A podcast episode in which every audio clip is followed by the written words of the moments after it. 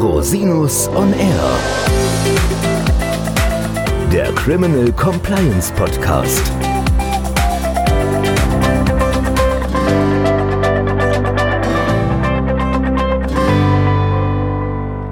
Herzlich willkommen zum Criminal Compliance Podcast. Schön, dass Sie wieder eingeschaltet haben. Unser heutiges Thema sind die wichtigsten Sanktionen aus Wirtschaftsstraftaten, beziehungsweise vereinfacht ausgedrückt, was kann eigentlich passieren, wenn wegen Wirtschaftsstraftaten ermittelt wird? Natürlich kann man darüber stundenlang reden und schreiben, wie Sie den täglichen Nachrichten entnehmen können. Das Ziel dieser Folge ist es jedoch, Ihnen zunächst einen kurzen Überblick zu geben, wobei ich in späteren Folgen einzelne Aspekte noch einmal vertieft aufgreifen werde. Vereinfacht kann man zwischen den unmittelbaren strafrechtlichen oder ordnungswidrigkeitenrechtlichen Folgen und den mittelbaren Konsequenzen unterscheiden. Diese Konsequenzen treffen sowohl die natürlichen Personen, das heißt Geschäftsführungsorgane, Führungskräfte und Mitarbeiterinnen und Mitarbeiter, als auch die Unternehmen, teilweise natürlich auf unterschiedliche Weise, wie Sie im Folgenden sehen werden. Grundsätzlich gilt ja im deutschen Strafrecht, Strafverfahren werden zunächst einmal gegen natürliche Personen geführt. Unternehmen, Verbände können als Nebenbeteiligte quasi als Annex an Strafverfahren beteiligt werden. Solange das Verbandssanktionengesetz noch nicht gilt, hierzu verweise ich auf Folge 4 dieses Podcasts. Vor diesem Hintergrund werde ich die folgenden vier Themenbereiche abdecken. Zunächst wird es um die negativen Folgen gehen, die bereits die Einleitung von Wirtschaftsstrafverfahren, das heißt nicht einmal die Verurteilung von Führungskräften für Unternehmen und Führungskräfte auslösen können. Zweitens geht es darum, was Führungskräften und Mitarbeitern geschehen kann, wenn die Ermittlungen abgeschlossen werden. Drittens geht es um die wesentlichen Sanktionen, die nach geltendem Recht Unternehmen treffen können. Viertens, last but not least, stelle ich Ihnen die wichtigsten Nebeneffekte von Wirtschaftsstrafverfahren für Unternehmen und Führungskräften vor. Nun aber in medias res. Welche negativen Folgen treten bereits auf, wenn ein Ermittlungsverfahren eingeleitet wird? Bei Einleitung eines Ermittlungsverfahrens, eines Strafverfahrens, bestehen in vielen Fällen nur ein Anfangsverdacht. Das heißt ein sehr, sehr geringer Verdachtsgrad, dem die Ermittlungsbehörden nachgehen und der sich im Verlauf des Verfahrens ausräumen lässt oder sich verdichtet. Dabei muss die Strafverfolgungsbehörde natürlich sowohl entlastende als auch belastende Umstände ermitteln.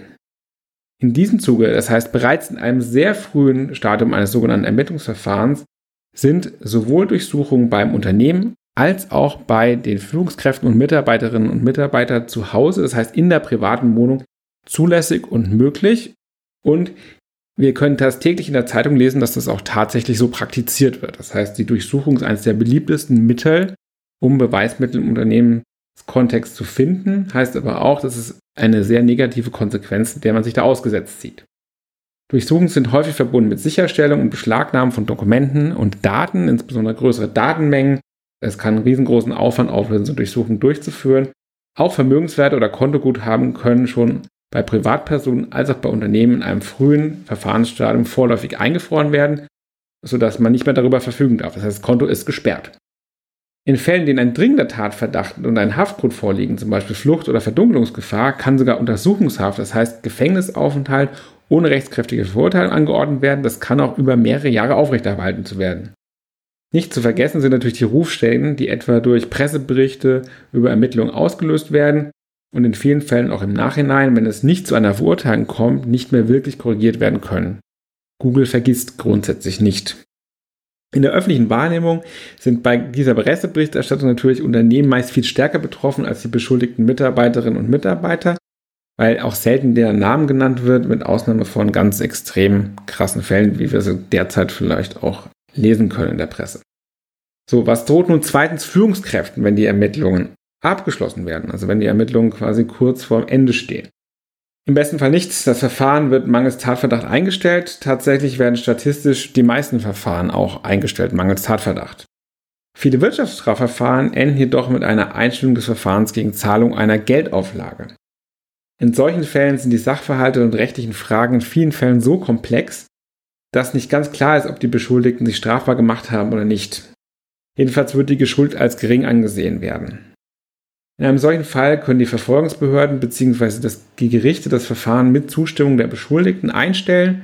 Das heißt, man zahlt einen bestimmten Geldbetrag, der sich meist am Einkommen oder am entstandenen Schaden orientiert und das Verfahren wird endgültig beendet. Das ist natürlich häufig ein eleganter Ausweg für alle Verfahrensbeteiligten. Man hat vorher einen Riesenaufwand betrieben und muss dann erkennen, dass es dann tatsächlich schwierig ist, das Verfahren auch zu Ende zu führen. Und in einem solchen Fall bei einer Einstellung gegen Geldauflage ist das Verfahren bis auf wenige Ausnahmen endgültig beendet. Und dennoch gilt die Unschuldsvermutung nach der Rechtsprechung des Bundesverfassungsgerichts für die Beschuldigten weiter. Ein prominenter Fall ist zum Beispiel die Einstellung des Verfahrens gegen Bernie Ecclestone gegen einen sehr hohen Millionenbetrag im Bayern-LB-Verfahren. Falls es nicht zu einer Einstellung kommt, sei es durch einen Strafbefehl, das heißt ein schriftliches Urteil oder ein Urteil nach einer öffentlichen Verhandlung, wird es richtig unangenehm. Dann stehen Geld- oder Freiheitsstrafen im Raum, wobei die Freiheitsstrafen bis zu zwei Jahren unter Umständen zur Bewährung ausgesetzt werden können. Das heißt, man muss zunächst nicht ins Gefängnis, wenn man sich an bestimmte Auflagen hält. Wie hoch die Freiheitsstrafe ausfällt, hängt natürlich vom Einzelfall ab und auch vom Strafrahmen des jeweiligen Delikts. Diese Strafrahmen können in Wirtschaftsstrafsachen je nach Deliktskategorie zwischen Geldstrafe und einem Jahr Freiheitsstrafe bis zu Geldstrafe und bis zu zehn Jahren Freiheitsstrafe in besonders schweren Fällen liegen. In den meisten Fällen liegt der Regelstrafrahmen bei Geldstrafe oder Freiheitsstrafe bis zu fünf Jahren. Aus einer strafrechtlichen Verurteilung können für die betroffene Person auch weitere Nebenfolgen resultieren. Zum Beispiel können aus der Tat erlangte Vermögenswerte eingezogen, das heißt endgültig konfisziert werden. Es können auch Berufsverbote angeordnet werden unter bestimmten Umständen. Was droht nun drittens Unternehmen als strafrechtliche Sanktion oder Konsequenz? Zu nennen ist hier zunächst die Möglichkeit der Festsetzung einer sogenannten Verbandsgeldbuße nach 30 des Ordnungswidrigkeitengesetzes. Das Verfahren kann auch selbstständig gegen das Unternehmen geführt werden, wenn man einen konkreten Täter nicht feststellen kann. Aber grundsätzlich ist es auch so, dass auch die Verbandsgeldbuße an eine Pflichtverletzung einer Leitungsperson, das heißt einer natürlichen Person knüpft, sei es, weil sie entweder ihre Aufsichtspflichten verletzt hat oder selbst Straftaten begangen hat. Die Verbandsgeldbuße teilt sich dabei in zwei Teile auf. Einmal den sogenannten Sanktionsteil. Hier ist bei Vorsatztaten eine Sanktion von bis zu 10 Millionen Euro möglich. Bei Fahrlässigkeitsdaten halbiert sich das dann auf bis zu 5 Millionen Euro. Der zweite Teil ist der sogenannte Abschöpfungsteil. Dieser ist grundsätzlich betragsmäßig nach oben offen und dient, wie der Name schon sagt, der Abschöpfung des illegal aus der Straftat erlangten Vermögensteils. Wenn Sie also in der Zeitung lesen, dass wieder ein paar hundert Millionen gegen ein deutsches Unternehmen festgesetzt wurden, weil Korruptionszahlungen geleistet wurden, ist es im Zweifel wesentlich eine Abschöpfung des aus diesen Geschäften erlangten Ertrags. Eine solche Verbandsgeldbuße wird ab einem Betrag von lediglich 200 Euro in das Gewerbezentralregister eingetragen und man darf wissen, dass statt einer Verbandsgeldbuße auch unter Umständen die schon vorher erwähnte Einziehung in Betracht kommt. Das heißt, diese wird nicht ins Gewerbezentralregister eingetragen und kann da unter Umständen auch vorteilhafter sein. Sowohl der Abschöpfungsteil der Verbandsgeldbuße als auch der eingezogene Betrag im Rahmen der Einziehung können unter Umständen steuerlich geltend gemacht werden. Das heißt, da sollte man in jedem Fall prüfen, ob insoweit eine steuerliche Geltendmachung möglich ist, wenn es mal soweit gekommen sein sollte.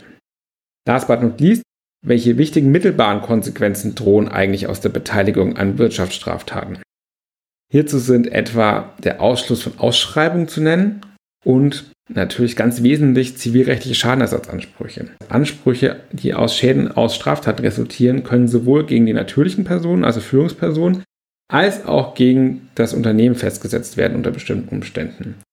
Auch bei haftungsbeschränkten Gesellschaften ist dabei der Durchgriff auf das private Vermögen der Leitungsorgane möglich. Das heißt, hier sind Haus und Hof in Gefahr, wenn es zu Schadenersatzansprüchen kommt. Falls ein Unternehmen in Korruptionssachverhalte verstrickt sein sollte, muss man auch besonders wachsam sein. Falls es zur Aufdeckung von Schmiergeldern oder Bestechungszahlen kommt, muss unter Umständen die Steuererklärung korrigiert werden. Hierdurch sind oft sehr hohe Nachzahlungen zu leisten, tut man dies nicht, droht den Leitungsorganen eine Strafverfolgung wegen Steuerhinterziehung. Für Geschäftsführungsorgane ist es wichtig zu wissen, dass es auch gesellschaftsrechtlich zum Verlust der Organstellung kommen kann, etwa wenn man wegen Insolvenzversteppung verurteilt wird.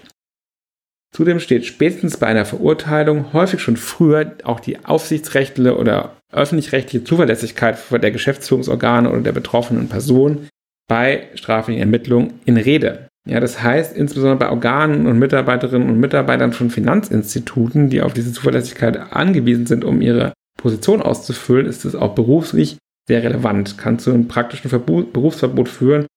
Aber das Thema Zuverlässigkeit zieht sich auch durch andere Lebensbereiche. So mancher Mittelständler hat sich schon sehr gewundert, dass plötzlich wegen einer Steuerhinterziehung der Jagdschein entzogen worden ist. Ganz zu schweigen vom Waffenschein natürlich. Zusammengefasst lässt sich also insgesamt sagen, dass erstens sowohl bei der Einleitung eines Wirtschaftsstrafverfahrens als auch zweitens in dessen Verlauf erhebliche negative Konsequenzen für Unternehmen und Führungskräfte drohen. Es ist daher sehr wichtig, dass Sie sich optimal aufstellen. Insbesondere, dass Sie bereits Graubereiche vermeiden, um überhaupt ein Strafverfahren zu vermeiden. Bereiten Sie sich aber dennoch auf den Ernstfall vor, indem Sie entsprechende Prophylaxe betreiben, etwa durch den Abschluss von sinnvollen Versicherungen oder eine Richtlinie für das Verhalten bei Durchsuchung beschlagnahmen. Wir werden da in weiteren Folgen dieses Podcasts drauf eingehen. Sollte es tatsächlich zu einem Strafverfahren kommen, bewahren Sie einen kühlen Kopf und lassen Sie sich kompetent beraten, um von Anfang an Strategien zu entwickeln, mögliche Sanktionen gering zu halten. Herzlichen Dank dafür, dass Sie sich die Zeit genommen haben, diese Folge zu hören. Bei Fragen und Anmerkungen stehe ich Ihnen jederzeit gerne unter info at rosinus-on-r.com zur Verfügung. Bis zum nächsten Mal. Danke, dass Sie die Folge gehört haben. Wenn sie Ihnen gefallen hat, freue ich mich über eine positive Bewertung bei iTunes. Falls Sie bei Rosinus und R immer auf dem Laufenden bleiben wollen, abonnieren Sie den Podcast ganz einfach auf einer der einschlägigen Plattformen. Bis zum nächsten Mal. Ich freue mich auf Sie. Der Podcast stellt lediglich einen allgemeinen Überblick über rechtliche Themen dar und ersetzt selbstverständlich keine Rechtsberatung zu konkreten Fragestellungen im Einzelfall. Bei Fragen wenden Sie sich an Rechtsanwältinnen und Rechtsanwälte Ihres Vertrauens, natürlich auch gerne an uns. www.rosinus-on-r.com oder unter www.rosinus-partner.com.